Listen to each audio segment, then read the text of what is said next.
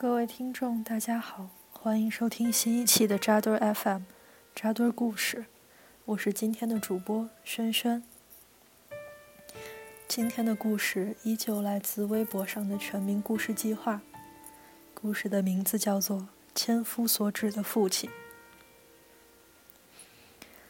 奶奶是个命苦的女人，生了四个儿子，却没有一个能为她分担生活重担。二儿子因车祸去世，距今已有十多年。三儿子坐过牢，出来之后不务正业，游手好闲。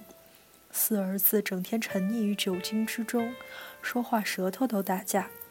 父亲是他的大儿子，性格非常木讷，永远剃着板寸，永远一身深色衣着，在藤椅上一坐就是一整天。可就是这么一个木讷的人。在学生时，居然强奸了女同学。现在看来，当年的强奸更多是男女同学间你情我愿。可在八十年代，男方很自然地被定性为犯罪。八三年下半年开始，一场连续三年的严打风暴席卷全国，期间发生了很多荒唐事。四川泸州一姓王的小伙，因为跟人打赌。亲了路上一女孩被枪毙，广西一男子因为看了一眼女孩洗澡被判重刑，据说连打扑克都有可能被抓。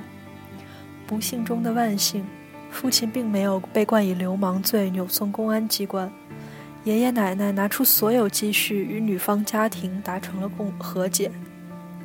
私了之后，父亲没脸继续待在学校，学校也不能容忍这种不光彩。找了个理由，把还在念高中的父亲开除了。刚成年的父亲无法忍受街坊邻居的指指点点，逃去乡下躲避。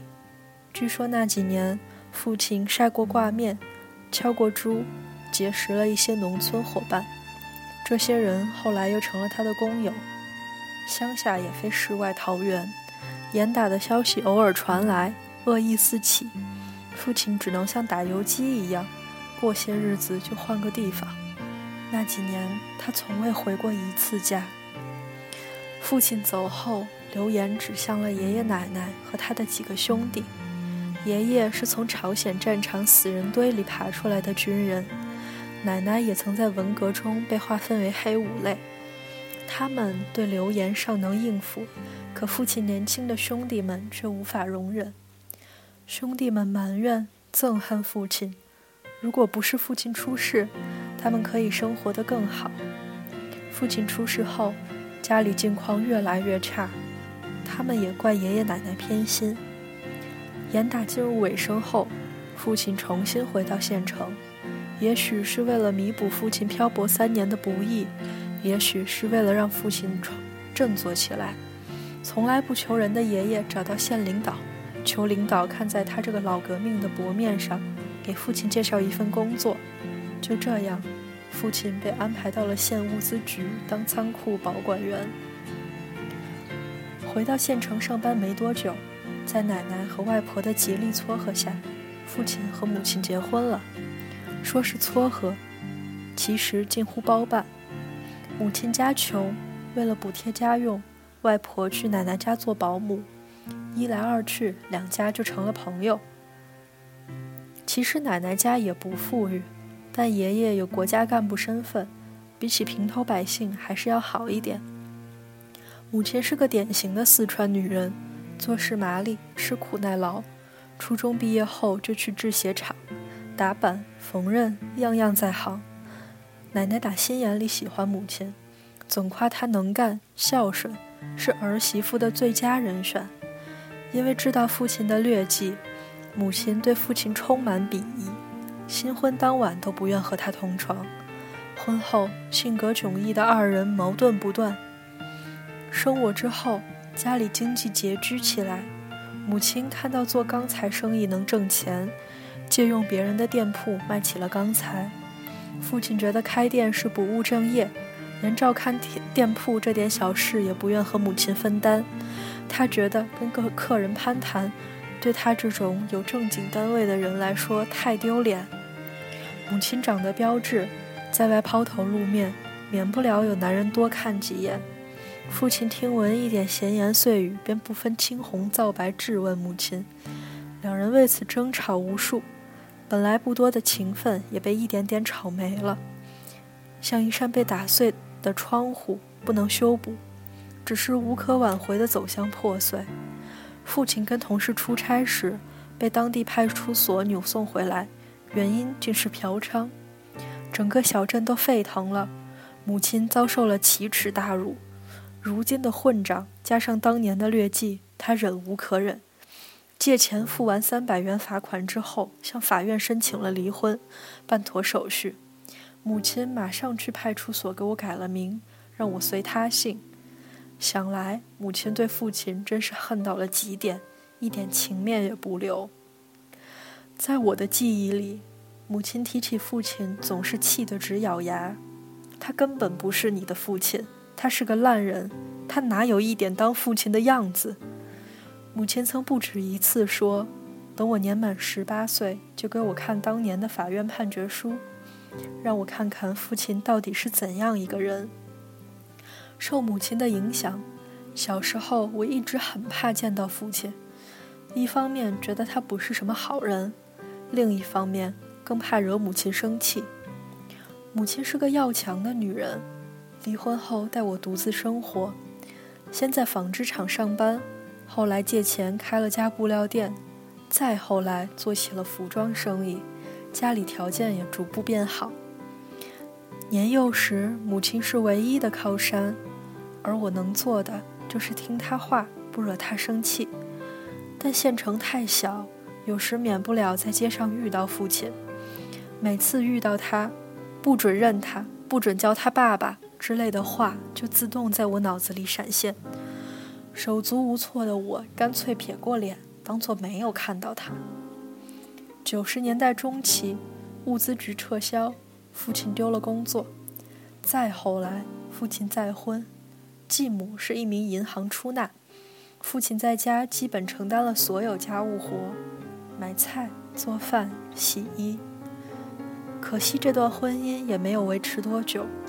据说最主要的原因是父亲没有收入，吃穿用度全靠继母的工资。在小城，这成了大笑话。一个大男人花女人的钱像什么话？后来继母被查出肿瘤，需要垫付很大一笔医疗费，父亲哪里拿得出来？父亲的木讷也加剧了这段婚姻的破裂。继母女儿上高中时，因为成绩不好，要出一大笔择校费，而且只能被分到很差的班级。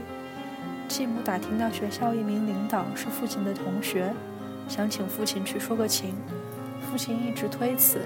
好不容易见到了同学，却还是说不出口。回家后，继母问他，父亲只说：“时间过了这么久，谁还认得谁呀？”如今想来。也许父亲只是觉得难堪而开不了口，但在继母看来，父亲不够爱他们，也不愿意跟他们好好生活。父亲从不与故旧来往，他一直生活在强奸一事的阴影里。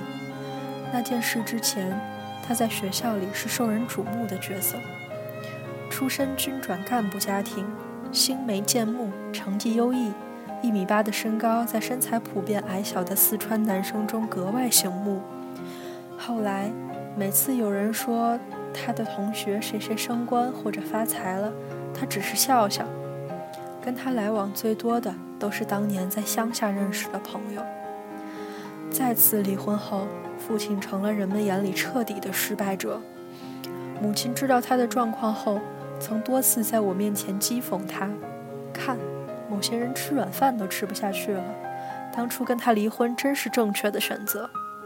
其实，父亲也试图振作起来，他开过小餐馆、小舞厅，但都没能维持太太长时间。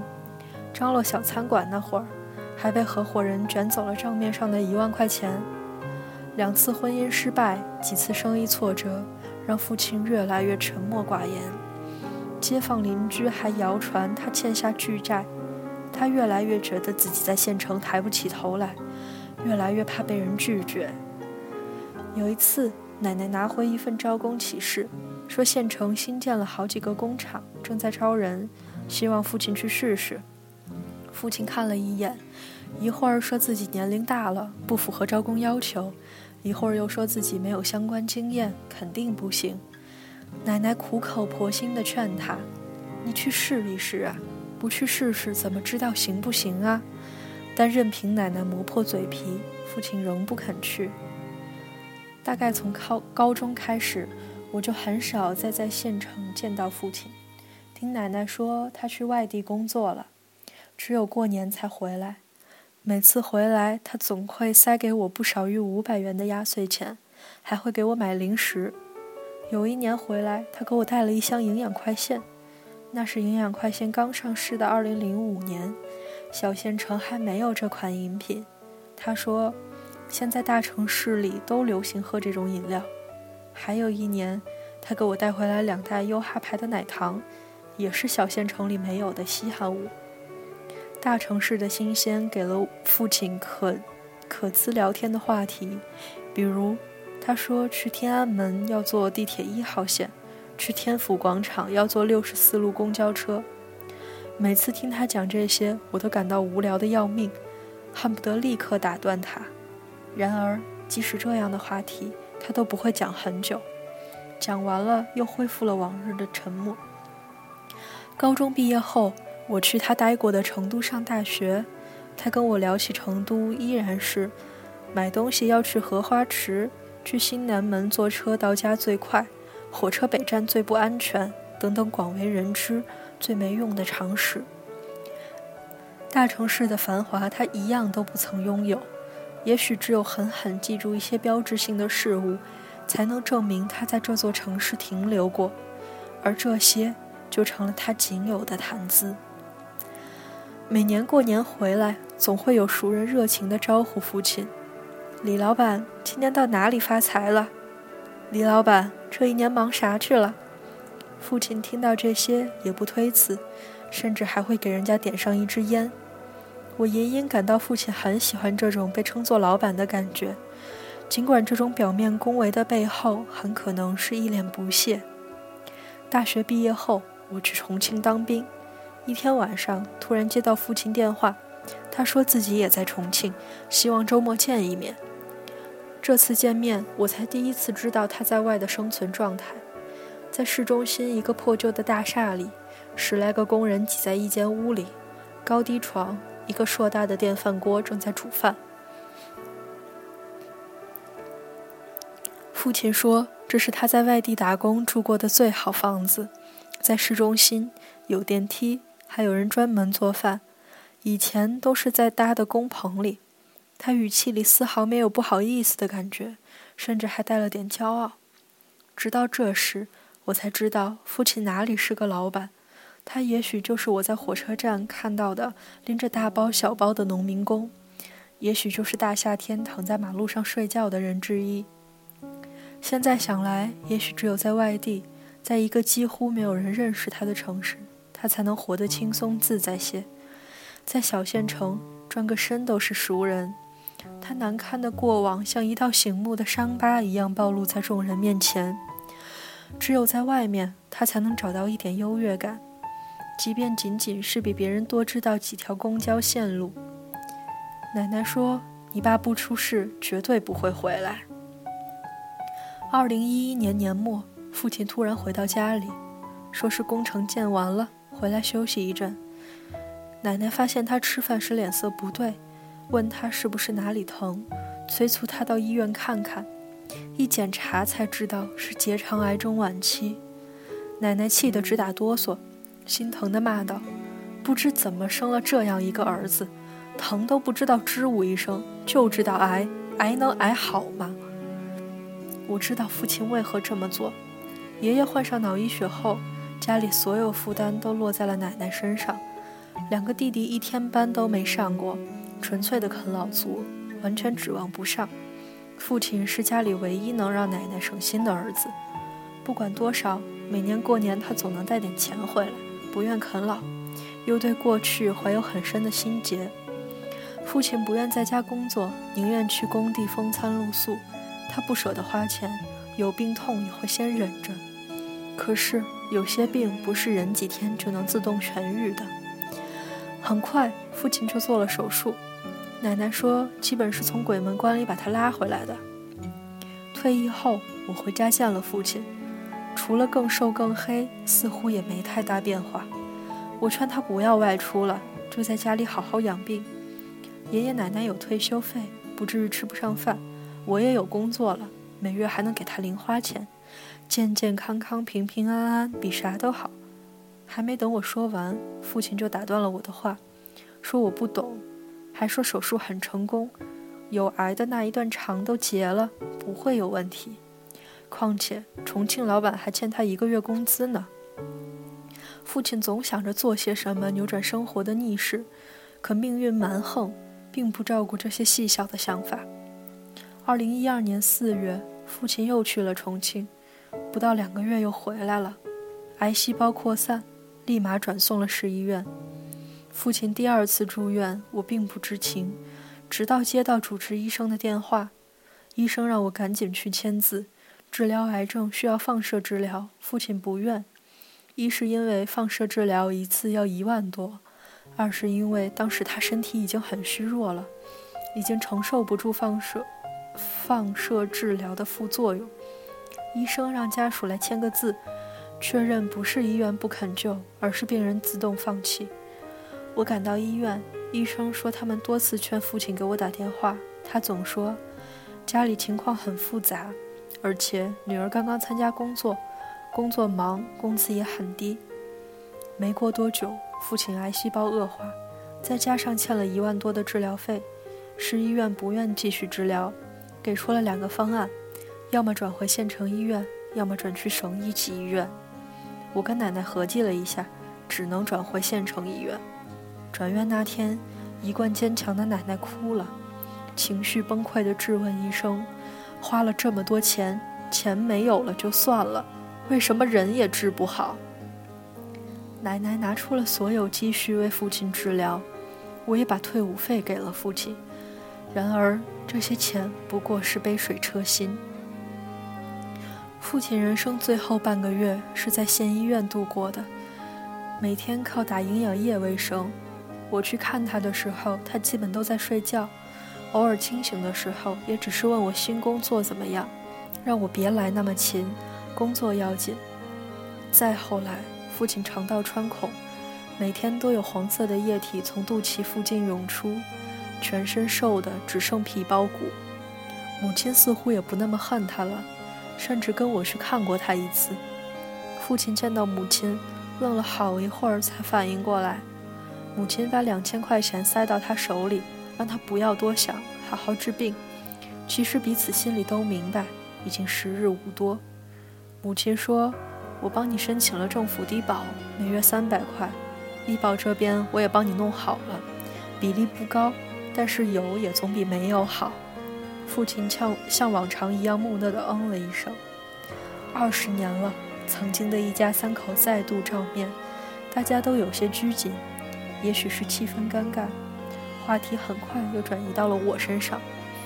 父亲问我最近工作怎么样，母亲打断他：“这些事你就不用管了，我自己女儿，我晓得安排好她。”父亲觉得尴尬，不再说话，只是嘱咐我们抽屉里有些水果、牛奶，自己拿来吃。沉默了几分钟，母亲借故说还有生意要忙。父亲想挣扎起来送送我们，被母亲拒绝了。走出医院，母亲向我嘟囔：“这么多年，性格一点没变，还是跟以前一样，像个闷葫芦。”他以为我给他办低保、跑社保，真的是为了他吗？我是看在你的情面上才给他弄的，要不是为了你，他死了我都不会来看他。二十多年来的恨意虽会减少，但不会消失。二零一二年九月九日，父亲去世。得知他病危的消息，我拦了个出租车从外地赶往家里赶，还是没来得及见他最后一面。弥留之际，父亲一直不肯闭眼，在等我回去看他。父亲生前极不愿花奶奶那点微薄的养老金，但奶奶还是尽全力来维持他的生命。在安葬好父亲之后，奶奶坐在书桌前整理他的遗物。喃喃地对我说：“君儿就这样走了。我当年生他的时候好辛苦啊，那天下好大的雪，他生下来只有三斤多一点，我费了好大劲才把他养活。可惜我们母子缘分那么浅。父亲去世后，我到了北京，那个他说他坐一号线就可以到天安门的地方，每次坐一号线。”看到那些操着外地口音、肩上还扛着大包小包的民工，我总会想起他。在给他签放弃治疗书的时候，我看到了他的病历，亲属栏里他只填了我的名字和电话，关系父女，名字李思玲，这是他给我取的名字。